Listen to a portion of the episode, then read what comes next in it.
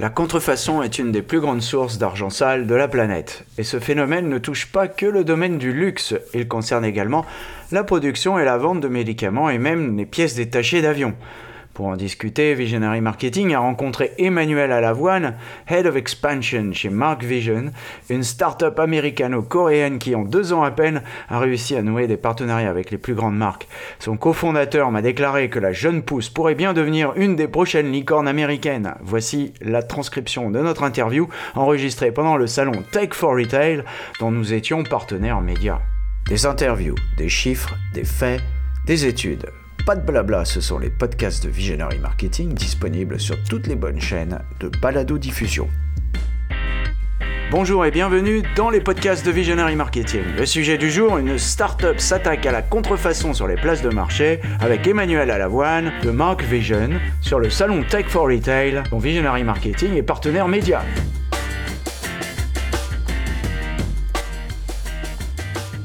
La contrefaçon est la plus grande plaie économique mondiale, nous a dit Emmanuel. La contrefaçon surpasse même la criminalité organisée, la prostitution, de la vente d'armes et de la drogue. L'OCDE, dans son rapport de 2020, estime que la valeur livrée au port de la contrefaçon est de 300 milliards d'euros par an. Quand on cumule en valeur, pour le consommateur, le préjudice est estimé à 3000 milliards d'euros annuels précise Emmanuel. Je vous laisse en sa compagnie lors de cette interview enregistrée hier sur le salon Tech for Retail. Je suis avec Emmanuel Alavoine. Bonjour Emmanuel, vous êtes ici sur le salon Tech for Retail pour lequel d'ailleurs Visionary Marketing est partenaire média.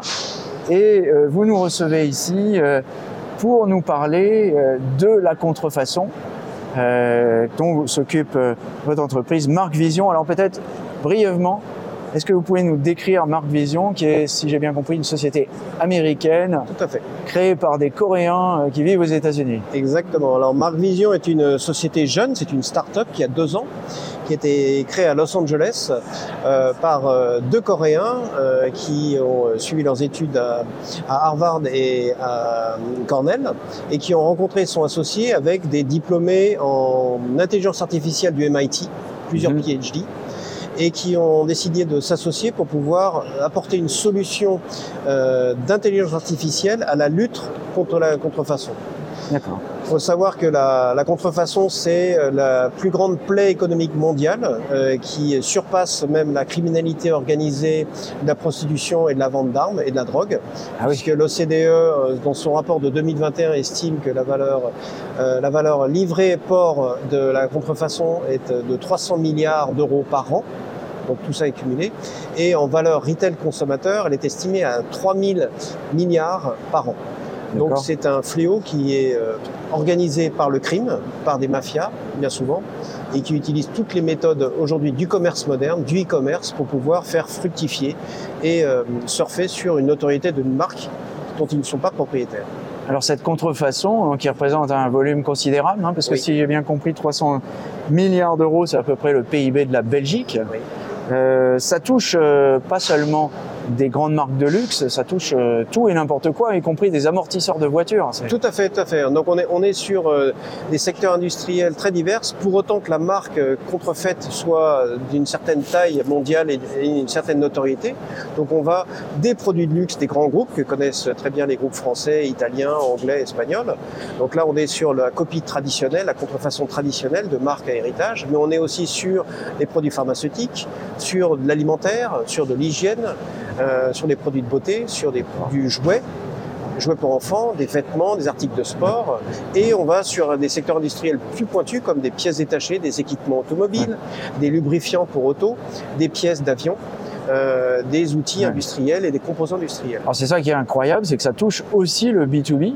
Oui, tout à fait. Alors là, on fait. trouve pas ça chez Amazon, je suppose. On peut trouver ça sur des sites marchands qui sont abrités par Amazon, mais on trouve ça aussi sur des, ce qu'on appelle des standalone websites, donc des sites euh, web marchands qui se créent d'eux-mêmes avec leur propre adresse et leur propre nom de domaine et qui opèrent en toute liberté jusqu'à ce que la marque euh, les repère et ensuite mette en œuvre des solutions légales pour pouvoir les faire disparaître.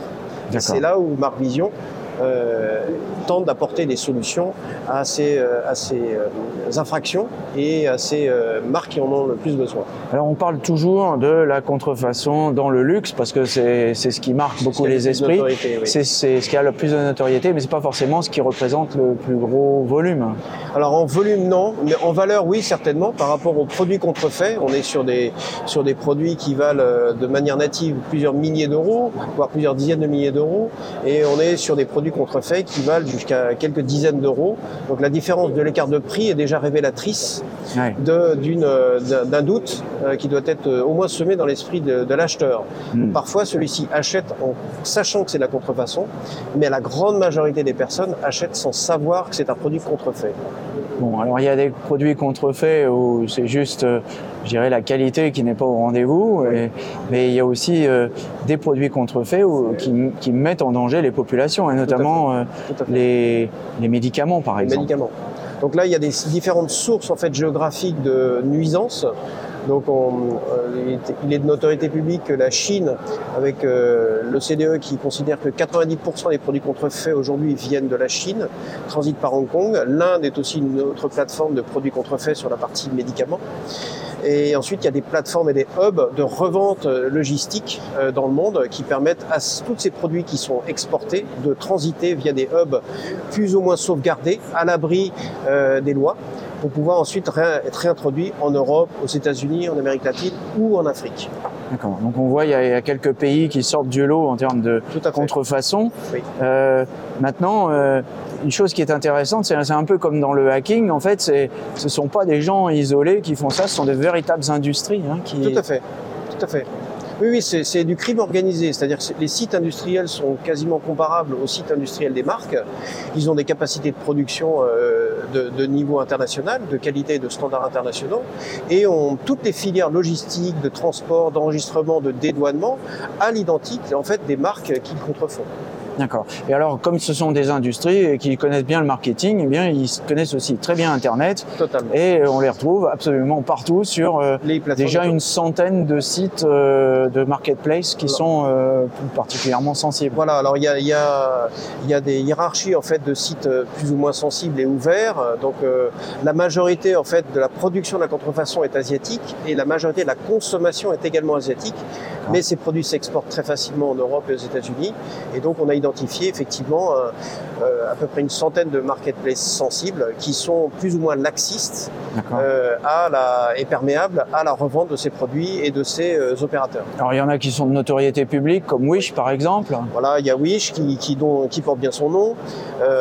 et on a d'autres marketplaces qui sont extrêmement sensibles dans le sud-est asiatique notamment ou en Chine qui sont, qui sont sous le radar, hmm. qui tentent de collaborer plus ou moins ouvertement et de manière dynamique à la cessation de, de cette nuisance, sachant que les intérêts économiques des marketplaces, c'est d'avoir du trafic, des acheteurs, alors que l'intérêt de la marque, lui, il est d'avoir la maîtrise de sa filière et de son consommateur. Donc on est vraiment sur des attentes économiques opposées. C'est ce qui ferait, c'est ce qui crée en fait l'enjeu de la contrefaçon. En dehors de Wish, il y a, Alibaba aussi euh. Alors Alibaba, effectivement, euh, se travaille et, euh, et, en partenariat avec, avec Interpol, avec Europol, avec les grandes marques pour pouvoir essayer de lutter contre la contrefaçon avec plus ou moins de bonheur et de résultats. C'est toujours très difficile, mais avec Shopee, il y a Lazada, donc qui sont sur le sud-est asiatique et qui en fait touchent des millions de consommateurs avec des offres contrefaites. Alors rassurez-nous, euh, on ne trouve pas ça euh, sur les plateformes qu'on utilise régulièrment, euh, c'est Discount, Fnac.com. Alors normalement, oui, c'est ou Amazon. Normalement, voilà, ces enseignes-là, ces portails en fait font un travail en fait de police et de contrôle en amont, mais qui ne sont pas à l'abri du tout d'avoir derrière des reventes de produits contrefaits. D'accord. Le, le, contrôle doit être permanent. D'accord. Alors, on dit Alibaba cherche à lutter contre la contrefaçon. Enfin, c'est quand même eux qui sont responsables des produits qu'on y vend. Alors on les a, oui, on les a un petit peu, euh, un petit peu euh, estampillés parce qu'ils sont à la fois générateurs de la plus grosse plateforme e-commerce mondiale avec le marché chinois et, et en même temps ils veulent toujours intéresser et faire venir d'autres marques. dont les marques occidentales. Et celles-ci ne viennent pas si Alibaba est une plateforme de contrefaçon. Donc ils sont obligés d'être dans une attitude proactive de résolution de ces problèmes-là. Sinon, c'est la fin de, la présence des marques étrangères sur leur site. C'est la com, ça, parce que la réalité, c'est moins, moins, joli. Alors, les stratégies d'Alibaba ont été assez claires hein, depuis 2012 en créant Tmall, qui est un, qui est un portail qui donne euh, aux, marques, aux marques en direct la capacité en fait d'animer leur propre flagship store euh, et, censé être de, de toute contrefaçon. Donc ça, c'était une des réponses d'Alibaba d'acheter de l'authentique, d'acheter du vrai. Oui, un peu comme sur Amazon où vous avez des pages qui sont dédiées aux marques. Exactement. Et ça n'empêche pas de vendre le même produit contrefait ailleurs. Exactement. Bon, alors justement, c'est là que Marc Vision intervient parce que vous avez des solutions logicielles qui permettent de traquer ces contrefaçons. Exactement. Alors comment ça fonctionne?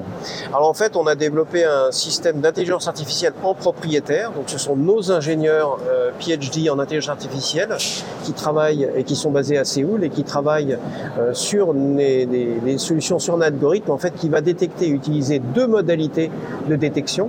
Une détection hmm. visuelle qui va utiliser la résolution des images extrêmement abouties aujourd'hui pour pouvoir comparer des originaux à des, à des images que l'on va détecter plus ou moins contrefaites, plus ou moins euh, inspirées. Donc ça, c'est une détection visuelle. Et ensuite, il y a une détection sémantique qui va analyser le texte, les titres, les descriptions, le prix, afin d'identifier des éléments qui sont pas en ligne avec la communication officielle de la marque. Par exemple, réplique, par exemple aussi beau que l'original, par exemple made in China quand on a des produits faits en Italie. Donc ça, ce sont des détections, ce sont des indices sémantiques qui permettent également euh, d'avoir des, de réunir un certain nombre de, soupçons ah. et d'éléments pour pouvoir ensuite euh, agir. Alors pour pouvoir faire ça, euh, il faut que l'image soit de bonne qualité, cependant. Alors effectivement, plus l'asset, comme on dit, plus l'actif que nous partage la marque est de qualité, meilleur on peut le détecter. Mais notre algorithme est capable aussi d'extrapoler des images. Par exemple, un t-shirt ou un polo ou un jersey qui est, dont le logo est à moitié masqué à cause d'un pli. Notre intelligence artificielle développe et déploie en fait le logo en taille réelle afin de savoir si derrière le mot euh, DIOR et si on ne voit que le OR, est-ce que le D et le I sont, en, sont, euh, sont masqués ou pas. Donc en fait, l'intelligence artificielle que l'on a développée permet d'extrapoler euh, l'ensemble de ces images-là. Alors quand on parle d'intelligence artificielle, Visionary Marketing sort son dictionnaire parce que attention, il y a beaucoup de il y a beaucoup de peinture sur l'intelligence artificielle. Alors, euh, soyons un peu plus précis. On parle de quoi? On parle de quel apprentissage? Euh, Alors, Deep learning, machine learning, apprentissage humain, apprentissage machine? Alors, on est en machine learning euh, euh de manière récurrente, c'est-à-dire qu'une fois que l'on définit avec une méthode de score, chaque asset est attribué avec des méthodes de score pour pouvoir détecter son homologue ou pas sur chaque plateforme. Et en fait, avec l'action humaine, on va requalifier de manière extrêmement régulière en fait la détection et son paramètre pour mhm. pouvoir corriger co-corriger l'algorithme. Et c'est ça qui fait la valeur en fait de notre présence aussi en Asie. C'est parce que comme nous maîtrisons la totalité des langues asiatiques et comme nous avons des experts acheteurs sur euh, chaque site, nous pouvons tout à fait affiner le, la détection effectuée par l'algorithme et l'enrichir. Et la semaine d'après, il ne commettra plus euh, l'erreur. Il sera il se rapproche des 95 à 99% de détection réelle. Donc il y, a bien une correction humaine. Totalement. Voilà, donc euh, autant euh, mettre les choses au point. D'ailleurs, ça, ça porte finalement plus de valeur que de faire croire que c'est une machine qui fait tout. Non, non, et d'ailleurs on ne le souhaite pas puisque derrière, euh, comme il y a des enjeux légaux euh, qui sont liés postérieurement à la détection à ce qu'on appelle l'exécution, l'enforcement. Mm. Donc comment faire disparaître le contrefacteur, puisque c'est quand même, c'est concrètement l'intérêt de la marque. C'est pas simplement de détecter le contrefacteur, c'est de supprimer. Là, l'intervention humaine intervient pour pouvoir rentrer en relation avec la marketplace, avec la marque, et là, ça se fait avec, avec une intervention humaine. Avec une compétence. Finalement, encore un bon exemple euh, et utile de, euh, du fait que l'intelligence artificielle finalement soit un, accessoire de l'humain et non pas un remplacement. Alors il y a une chose qui me frappe quand même dans cette innovation. Vous dites que c'est une société qui a été créée il y a deux ans. Oui. Euh, la contrefaçon, c'est vieux comme le monde. Oui. Les, les marketplaces, c'est vieux, pas comme le monde, mais enfin c'est assez vieux comme l'Internet. Et euh, comment ça se fait que c'est seulement aujourd'hui qu'on se réveille sur ces sujets-là? Alors en fait, l'éveil date des années 50 avec les enjeux de contrefaçon. Euh, en prémisse de la mondialisation, en fait, c'était ces sujets-là étaient, pré, étaient préemptés par des cabinets juridiques. c'était des avocats en fait et qui diligentaient des missions de contrôle en connivence et en relation avec avec la police, en relation avec les juges. Mais c'est et, c'était un périmètre qui restait en fait assez maîtrisé et contrôlable pour les marques jusqu'à l'arrivée du e-commerce. Et le e-commerce a fait tout exploser dans sa capacité à contacter dans le monde entier des millions de consommateurs. Et c'est là où, en fait, face à l'échelle du problème, l'intelligence artificielle est arrivée pour pouvoir, en fait, essayer d'embrasser la, la, totalité des marketplaces, la totalité des cas qui, qui figurent euh, sur les sites, puisque là, on n'est plus sur des centaines de cas par an, comme c'était le cas dans les années 60-70 de détection et, de suppression, mais on est sur des millions par an, hmm. sur des millions. Et là, seule la machine et seul l'algorithme peuvent faire face à une telle échelle. Ok, donc euh, on comprend bien pourquoi euh, on fait intervenir l'intelligence artificielle. Alors, pour, pour euh, finir, peut-être, euh, vous travaillez avec des grandes marques euh, du luxe ou, ailleurs Oui. Peut-être LVMH Alors on travaille avec plusieurs groupes dont on doit tenir secret ah. pour des raisons de confidentialité le, le, nom, mais effectivement on travaille avec les grands noms du luxe et on travaille également avec des grands noms de l'animation, on travaille avec des grands noms de, du jouet, des objets, de la mode.